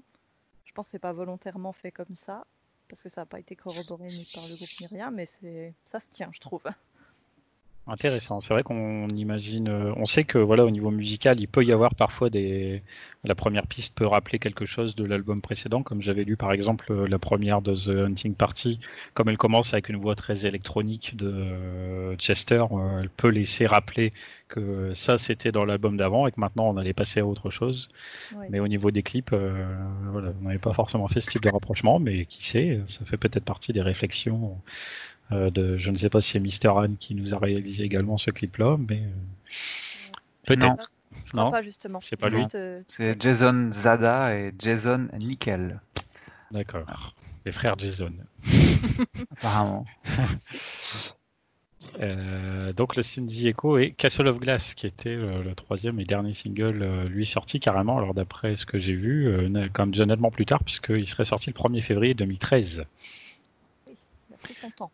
Euh, moi personnellement, alors je sais que vous avez euh, notamment certains d'entre vous cité le fait que vous aimiez particulièrement la chanson. Euh, moi j'aime assez bien la chanson, mais c'est un clip moi que j'aime beaucoup en tout cas, justement parce qu'il raconte quelque chose. Il est assez bien foutu et euh, voilà, c'est un de mes clips euh, favoris de toute la carrière du groupe. Je sais pas ce que vous vous en pensez. Hmm. Bah, je sais pas, je suis un peu ambigu parce que euh, sur euh, Minutes to Midnight, t'avais quand même une grosse position anti, euh, anti-guerre. Et euh, bah là, même si ça raconte euh, la perte d'un soldat, euh, ah non, si, c'est celui-là, hein. Oui. C'est celui-là bah là, la chanson, enfin le clip est quand même, même s'il rend hommage aux soldats euh, tel qu'il est tourné. Après, c'est très américain et c'est très dans leur culture de, de célébrer, enfin de d'avoir beaucoup de respect comme ça pour euh, même même plus que ça de, de vénérer presque leur armée. Mais je sais pas, je trouve que le, le je trouve que le clip prend vraiment parti en fait. Et même si je le trouve très beau, ça à chaque fois ça me ça me fait pas oublier qu'ils ont quand même euh, un côté très euh, patriote, euh, un peu exacerbé. et ça m'étonne un peu du groupe en fait d'avoir fait un truc comme ça parce que j'ai pas l'impression qu'ils soient plutôt dans ce dans ce Alors délire-là. après, mais- ouais, ouais, je dirais Pour la pas forcément. collaboration. Après, faut pas oublier que c'était aussi pour le jeu Medal of Honor, il me semble. Oui, Ouais, mais il y a eu une version pour le pour le jeu Medal of Honor. Donc là, même si même si c'est lié aussi à ça, la globalité du clip, t'as pas d'image du jeu, je crois, dans celui-là. Euh, Il y a, Si. quel- il y a quelques Si, images du jeu. Si, il y a À la quelques fin images euh, Non, pendant le clip. Non, quand ils oui, sont on- sur le terrain, en gros. Les images qui retracent euh, quand, le, quand les soldats sont sur le terrain, il y a deux trois passages qui sont des, des- des trailers du jeu en fait. Mm. Et je pense que comme tu dis, c'est assez étonnant de la part du groupe parce que justement ça devait être une demande euh, de, de Medal of Honor que justement ce soit très axé euh, de cette façon-là. Parce qu'en fait, si on prend que la partie, parce qu'en fait, je, je suis assez d'accord avec toi, c'était assez étonnant parce que quand on regarde le début du clip, c'est cohérent. Bah, euh, un soldat qui vient annoncer bah, le décès à, à la famille de leurs proches. Mais après, moi, je trouve que ce qui est, ce qui est dénotant, comme tu dis, c'est le passage où on voit vraiment, on voit vraiment bah, les, les militaires sur l'action, sur le terrain. Et là, je trouvais que ça dénotait complètement, et avec la chanson, et avec le groupe. quoi. Bah, c'est très premier degré en fait, tu vois. Oui. C'est très, euh, c'est très euh, dans le sens de, euh, voilà, on est les... Alors qu'un jeu vidéo, évidemment, de guerre, c'est très bien et il n'y a pas de souci. Mais on sait que c'est un jeu vidéo, on sait que c'est, c'est, c'est, c'est, c'est de la fantaisie et voilà, et Ah. c'est pas un problème. Mais là, ça mélange la réalité Mm. pour faire tomber les gens un peu dans l'émotion du, du jeu vidéo de guerre. Et je sais pas, je trouve que ce clip me dérange un peu sur ça. Et c'est C'est ce dérangeant aussi, comme euh, tu dis, parce qu'on ne sait pas de. Enfin, finalement, tu vois, on sait qu'il est tombé au combat, mais on sait, tu vois, on n'a aucun contexte. On ne sait pas quelle guerre c'est. On sait pas c'est dans quel. En fait, c'est dur de se projeter et d'avoir. Enfin, c'est pas qu'on n'a pas d'empathie parce que la situation amène de l'empathie, mais finalement, ça reste très creux en fait. On n'a pas de contexte, on n'a pas pas d'infos. On voit juste cette famille. Euh, et puis en fait, on voit cette famille, puis d'un coup, on voit plus la famille, on voit euh, les militaires sur le terrain. Et ça, pu, ça perd son sens aussi de cette façon-là, je trouve, parce qu'on sort du truc euh, trop brutalement. Après, enfin, c'est vrai que ça me manque peut-être un peu de contexte, mais au final, je suis pas convaincu que le clip veuille entre guillemets à ce point promouvoir la fameuse armée américaine. Parce qu'au final, euh, le gamin, donc au départ, qui apprend que quelqu'un, donc probablement son père ou je sais pas, meurt au début, donc lui il n'est pas bien, il finit par lui-même entrer, donc intégrer l'armée pour ensuite aller annoncer à son tour à une autre famille que euh, voilà le, père de la gamine qu'on voit à la fin est également décédé. Donc au final, oui, on, montre les conséquences. On voit l'action, voilà, on voit quand même ce que c'est, on voit le côté humain du truc. Bon, euh, c'est pas tellement glorifiant, quoi, tout ça. ah pour dire, regarde, la guerre, euh, elle est pas. Euh, puis, la guerre est violente sur le terrain, mais aussi elle est, elle est, elle est violente aussi pour les personnes, enfin, qui ont des proches sur le terrain, quoi. Ouais, mais voilà, moi par exemple, c'est ça qui m'a gêné aussi. Enfin, c'est que on montre un petit peu la famille, mais en fait, si, je, si on regarde, c'est une petite partie du clip, et c'est. Alors là, c'est peut-être un problème de jeu d'acteur et tout, mais on voit le gamin qui pleure un peu, et après, il va direct dans la chambre, il s'enferme. Enfin, on voit pas beaucoup. Enfin, il n'est pas dévasté. On voit pas même les, même la mère. Enfin, là, du coup, la femme. À un moment, il y a des gens qui arrivent, euh, elle les enlace, elle est tout sourire. C'est c'est enfin, ça que je trouve dommage, c'est que oui, bah, c'est bien de se relever après une perte, mais techniquement, pour moi, le message de la chanson, c'est que on... enfin, c'est justement de dire qu'on n'est pas juste un, un éclat qui est comme ça où on peut enfin parce qu'en fait c'est ça la chanson elle, est un peu critique face à l'armée en disant que c'est pas que des pions c'est des vies humaines c'est pas que des, statistiques et des nombres sur un tableau c'est des gens derrière qui vont perdre leur père leur mère leur euh, leur famille et c'est des gens dévastés en fait mmh. et le clip c'est ça qu'on voit pas Ouais, et le clip donne plutôt l'impression de dire euh, c'est nécessaire d'avoir de la perte pour pouvoir euh, continuer la guerre en fait, parce que le petit qui a perdu quelqu'un redevient soldat à son tour. Donc c'est vraiment un peu le, le, côté ambigu du truc, c'est que d'un côté il y a un message qui va être euh, clairement, euh, bah regardez ce que ça fait comme dégâts, et d'un autre côté, bah euh, en fait c'est un peu normal et bah on n'a pas le choix et c'est comme ça en fait. Donc c'est ouais, c'est pas, c'est un peu bizarre. À la quand limite, tu prends, ouais, ça peut, quand ça tu peut prends le votre cohérence, le fait qu'il intègre l'armée malgré ce qui s'est passé, mais. Bah, ouais, ouais, le, le, message du, de la musique, elle il est sur le deuil et sur le, les, les, enfin, sur le, ce qu'on ressent et tout, et la, le, le, clip est plutôt sur euh, l'armée, le, chemin de l'armée, etc., sans, sans, jugement négatif ou positif. Mais du coup, je trouve que ça, moi, ça m'a un peu sorti en fait. Après, euh, je ne sais pas euh, réellement ce que raconte le jeu du coup Medal of Honor Warfighter. Je voulais en parler un petit peu justement, ce, cette connexion qu'il y avait du coup là, entre la musique et le jeu vidéo. Je ne sais pas quel est le scénario du jeu. Peut-être qu'il y a aussi des éléments à comprendre par rapport à ce qui a voulu être raconté là-dedans et que ça se complète peut-être. Mais là, ce n'est qu'une supposition. Ah moi, personnellement, j'avais jamais joué au jeu, donc. Euh... moi non plus. Mais du coup, moi, je suis un peu frustré parce que c'était une chanson euh, qui avait un énorme potentiel de chanson histoire, enfin de clip, de chanson clip. Euh, comme je les aime beaucoup, moi, enfin, je, je, je, vraiment ces, ces, ces, clips où il y a de l'histoire, comme on a pu mm. avoir avec Numb, avec Breaking the Habit, et même presque quasiment tout. Enfin, il y a toujours un clip où c'est le groupe qui joue dans un environnement univers façon Burn It Down, et il y a toujours euh, deux, au moins un ou deux clips qui sont vraiment des histoires qui sont ultra travaillées comme je les aime. Et du coup, j'étais un peu déçue que pour Castle of Glass, où j'avais beaucoup d'attentes, euh, ça ne soit pas autant. Même s'il est quand même travaillé. quoi. Mmh. Ah oui, ça c'est sûr. Si je peux me permettre de rajouter quelque chose aussi pour le, le clip, euh, bah moi je le prends pas trop comme vous. Je, enfin, je, c'est un clip que j'adore. Je peut-être que je saute un peu les deux pieds dedans et je suis vachement euh, en mode patriote américain. Mais euh, en fait, euh, pour moi, c'est le, le, fait de montrer que voilà, les gens ne sont pas de la chair à canon, bien sûr, mais ils montrent quand même l'honneur que c'est entre guillemets de d'être d'être soldat et de servir son pays. je sais que Chester en 2007, Project Revolution, il a il a pointé du doigt des, des soldats qui étaient là dans l'assistance pour leur dire euh, merci de donner vos vies pour euh, pour euh, la nation, même quand même quand en gros il y en a pas besoin. Enfin, c'est j'ai plus la phrase exacte, mais c'est ça qu'il dit. En, gros, le gouvernement vous fait faire n'importe quoi, mais on sait l'importance que vous avez pour nous, quoi. Et et puis je sais que dans toutes les années, enfin peut-être, euh, je sais plus quand, peut-être entre 2012 et 2017, il était quand même souvent. on a vu des photos de lui avec des armes. Il aimait bien un peu être en contact avec l'armée. Je pense que c'est quelque chose qui le, qui le touche quand même. Oui, forcément. Je pense qu'ils n'auraient pas fait ça. Enfin, ils n'auraient pas fait cette collaboration comme ils ont fait avec Medal of Honor. Puis c'était non, c'est pas la première. Non, c'est plus tard qu'ils en ont refait, je sais plus. Ils ont fait deux collaborations, je crois, avec Medal of Honor pour des musiques. Euh, bah, il y avait déjà eu euh, The Catalyst qui avait servi le premier reboot de Medal of Honor un petit peu avant. C'est vrai, comme tu dis, c'est pas la première fois qu'en plus le terme de l'armée, euh, la, guerre est pointée du doigt, mais c'est jamais les soldats en eux-mêmes, c'est toujours les directives et c'est toujours l'absurdité des conflits et c'est jamais la, la, valeur des soldats, comme tu dis. Donc c'est vrai que c'est un truc qui leur tenait à cœur, je pense aussi, et c'est pour ça qu'ils l'ont fait. Il y a une continuité quand même. Hein. Si tu prends déjà Minute to Midnight, c'était une grosse critique. The First Johnson aussi quand même. Et Living Things aussi en fait. Hein. C'est. Euh, tu prends eh ben, je trouve pas. Je trouve que Living Things ne parle pas de la guerre comme euh, on parle. Enfin, je trouve qu'avec euh, ah, Johnson, ça, ça on arrête de parler de la guerre et on retourne sur les individus et, et limite les conséquences en fait. Beaucoup de débats sur un clip en tout cas. eh oui. Bah, en, tout cas, euh, en tout cas, il se termine par une belle citation de Winston Churchill. Oui. Je sais pas si vous l'aviez vu euh, ou pas, mais c'est souvent une citation assez, euh, assez mythique. Churchill était un grand. tu l'as sous les yeux, la citation Oui, je vais essayer de la faire avec mon plus bel accent anglais. Vas-y. Allez. All great things are simple, and many can be expressed in single words freedom, justice, honor, duty, mercy, hope. Et avec l'accent britannique, ça donne quoi? C'est Damien qui demande en plus. Ouais, c'est un petit peu se moquer du monde. Moi, je le veux en écossais. bah, Churchill, il était britannique.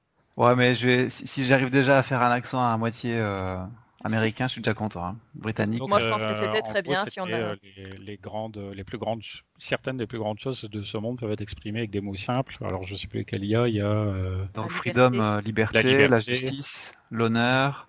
Duty, j'ai un petit doute sur ce que ça veut dire. Le devoir. Merci. La pitié. la pitié. Et hope, l'espoir. Hope, l'espoir, ok. Donc euh, oui, euh, une collaboration quand même assez poussée. Alors c'est vrai que The Catalyst avait servi dans le générique du précédent Medal of Honor, mais là ça, n'allait pas plus loin. Alors que là la collaboration était plus importante puisque donc le clip de Castle of Glass fait référence au jeu Medal of Honor Warfighter. La, chanson Lies Good Misery avait d'ailleurs euh, servi dans un trailer officiel pour le jeu. Et c'est même, je crois, du coup la première fois qu'on entendait cette chanson, peut-être même avant l'album, peut-être bien avant l'album, puisque le jeu est sorti en octobre 2012, donc peut-être. Là, je ne sais plus, j'ai pas toutes les dates précisément en tête. Et pour aller encore plus loin, euh, Mike Shinoda a participé à la bande son de ce jeu en composant deux des titres de toute euh, la bande son de Medal of Honor Warfighter. Oui, une bande son sinon réalisée euh, pour le jeu par un certain Ramin Javadi que vous connaissez probablement puisqu'il a entre autres fait une petite série qui s'appelle Game of Thrones. Entre autres.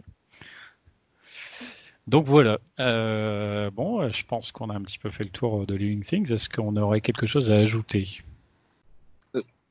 Ça me fait penser, en fait, les deux singles, en fait, c'est un peu des promos. En fait, je, crois que Ben Down aussi, c'est une promo de Transformers, non? Je sais plus, j'ai un doute. Hmm, non. Non? Burning Down, non. Ah ok. Euh, non, je crois pas. Bah non, je crois pas non plus. Non, non, non, je crois que celle-ci, ça en est pas une. Ok, bah. Euh... Pour moi. Je réfléchis. Non, parce que sur cet album, euh, euh, non, il n'y a aucune chanson qui pour une fois, qui, n'est, qui est apparue dans, dans un Transformers. Non, pas, pas ici. Euh, bah non, parce que donc la première c'était Done, Iridescent et New Divide au milieu, donc non. Ouais, Iridescent c'était la dernière avec le troisième Transformers. Et oui. Il y en avait beaucoup. Oui. 36 20. Il y a eu aussi euh, la Plus aussi qui a eu un très bon concert à Berlin euh, seulement pour les pour les LPU là, il me semble. Bah oui, un live à Berlin. Ouais. Euh, après, je sais plus comment encore ressemble le live en question. Ah bah il est très bien. il me semble que c'était juste pour les pour le fan club du LPU. Il me semble, euh, je sais que Magali était allé. Hmm. J'ai un doute là-dessus, mais il me semble. il n'a pas été, il a pas été filmé, celui-là qui était juste pour le LPU. Si, si, il a été filmé en Allemagne. C'est celui-là, t'es sûr que juste pour les. Oui, oui. J'en ai un en Allemagne, moi, qui est dans une grande salle immense. euh. Euh, bah là, c'est à Berlin. C'est dans les Living Things Plus. Euh, voilà. Enfin, Ah ouais. Oui, c'est celui-là. Du coup, il est vraiment bien, quoi. Ah, faudrait que je regarde. On a effectivement là dans le petit lien que Adrien nous a partagé un extrait euh, du live Project Revolution 2007 où Chester euh, effectivement applaudit certains militaires présents dans la foule. Donc là on est avant Living Things, mais voilà, ça montre, euh, même si c'est sans doute euh, peut-être relativement habituel aussi de la part des Américains hein, de parler de leurs euh, militaires, mais néanmoins.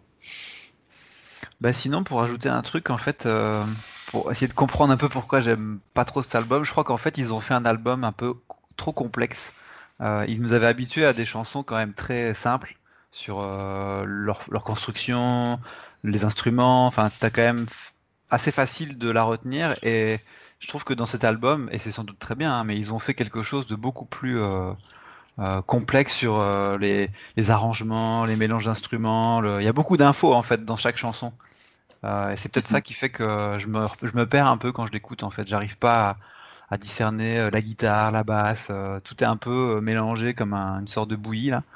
Et après c'est, c'est un- et je trouve qu'il y a, il y a que cet album-là qui fait sortir ça en fait. D'accord. Les autres sont assez, allez, assez classiques dans, dans la manière d'être construits. Enfin voilà. Je suis peut-être le seul à, à ressentir ça, mais Non, non, bah écoute. un peu comme un mixage en fait, un peu comme un. ouais. C'est pour ça que la, la version remix en fait m'a pas fait grand chose non plus parce que il n'y avait pas un décalage énorme en fait avec euh, avec les versions d'origine. Ça restait de l'électro avec beaucoup de mixage, beaucoup de mélange. Un peu moins, ouais. Ça peut paraître un peu moins éloigné que certaines euh, chansons de réanimation, par exemple, n'ont pu le faire euh, avec euh, Hybrid Theory. Voilà. Bon, en tout cas, voilà. Living Things, euh, du coup, quelqu'un d'autre a un tr- dernier truc à ajouter ou sinon on va conclure l'émission. Eh ben, éventuellement, moi je dirais aussi que, parce qu'on a parlé du fait que ce soit enfin, par rapport à Thousand Suns qui s'écoute vraiment de- du début à la fin, qui raconte une histoire. Mm. Je pense que c'est ça peut-être qui me manque aussi dans l'album. C'est cette euh, continuité entre les chansons que que je, me suis habituée avec A Thousand Suns et avec Minute to Midnight aussi, et qui m'a manqué en fait dans celui-là, je pense aussi. Quand je l'écoute, en fait, je, pense que j'écoute beaucoup des chansons isolées et j'écoute rarement l'album en entier parce que bah euh, je, crois que c'est toi, Tony, qui disais des fois quand tu fais du sport, bah, tu te rends compte que tu l'écoutes, quand tu l'écoutes, tu, tu zappes des musiques. Et je pense que ça me le fait aussi, et je trouve ça dommage parce que du coup, je pense que c'est des musiques que si je, si je les écoutais individuellement juste dans une playlist, je les écouterais réellement, mais là dans l'album, elle me, elle me, il y a moins de logique en fait. Il y a, enfin, il n'y a pas le fil conducteur qui me fait euh, un peu euh, comme avec A Thousand Suns où vraiment euh, chaque musique euh, a, a du sens par rapport à la précédente. C'est vrai. Une dernière chose, c'est le seul album qui n'a pas été en promo en France. Il n'y a eu aucun concert en France. Et oui. Eh oui. Ouais. Et je me souviens, je vais te le dire, ça m'a fait chier. Vraiment, vraiment, c'est ce concert de de tous les albums. Ils ont fait toujours un concert en France. Ouais. Et là, ils en ont pas fait. En même temps, on ils a ont. dû attendre, euh, on a dû attendre trois ans pour avoir, euh, Ouais. pour Ouais, avoir euh, un nouveau concert. Ah, ils Et ont pas et eu beaucoup de temps que- quoi. Et je me rappelle que les, les, les, les concerts qu'on voyait en. Bah, les concerts qui étaient avec euh, le- justement le CD Collector m'avaient donné ultra envie parce que j'avais l'impression qu'en concert, par contre, ça déménageait. quoi. Et à côté, il y a quatre concerts en Allemagne. Tu fais, ah, mais c'est toujours les mêmes. c'est ça. À chaque fois, tu étais, ah, et alors, quatre, quatre dates en Allemagne. Non, mais c'est vrai, c'est vrai qu'on s'est tous fait la réflexion à chaque fois qu'il y avait les sorties de tournée. On Ah oui. regardait, on voyait pas la France, on voyait trois dates en Angleterre, cinq dates en Allemagne et on disait Mais on est où? C'est vrai c'est- que surtout une fois qu'ils sont juste à côté, euh, ils pourraient faire un petit saut par Paris. hein, ça coûte- ça Et coûte puis Ah une fois qu'ils je sont pense en Allemagne, ils viennent aux Orecaines de Je Belfort. pense c'est que Bercy, ça s'organise aussi, tu vois. C'est une... Ouais, ouais. euh, Non, mais je pense que c'est les Après, salles il est possible aussi que hein. euh, Les salles devaient être prises euh, à ces moments-là. Euh. soit les salles sont prises, soit peut-être Ouais, pas ouais. très bien marché en France. C'est voilà. plutôt comme ça à mon avis. Ouais. C'est plutôt. Après, ils euh, sont passés, là, je regarde les dates sur les Live, ils sont passés en juin, donc c'était la date où, c'était la période des festivals, il y avait peut-être moyen, quoi. Ah, ils ont peut-être pas eu les demandes, ou peut-être qu'on leur proposait pas. euh, Enfin, peut-être qu'ils ont eu des meilleures propositions. Genre l'Allemagne leur proposait peut-être les prix qu'ils demandaient, et puis la France demandait peut-être moins, donc ils ont fait un choix financier aussi, quoi. Difficile de savoir, mais c'est vrai qu'il y a une frustration euh, de ne pas avoir du coup vécu vraiment Living Things à l'époque en live, euh, même si on a pu bénéficier de certaines chansons avec le recul, puisque Burn It Down a quand même été joué régulièrement derrière, Lost in the Echo aussi d'ailleurs, et Castle of Glass. Donc les singles eux, ont bien traversé euh, l'époque, je pense. Et Road and Travel est ressorti récemment aussi. Et hein. Road and Shovel, ouais, qui a refait pas mal son apparition, notamment par euh, les projets de Mike Shinoda. Je Voilà, voilà, ouais. Eh bien, je sais plus si, eh ben voilà, magnifique transition. Merci euh, Mylène. Puisque nous allons terminer avec Road Zone Shovel, c'était très calculé évidemment. Tout à fait, bien sûr. Magnifique, quel professionnalisme.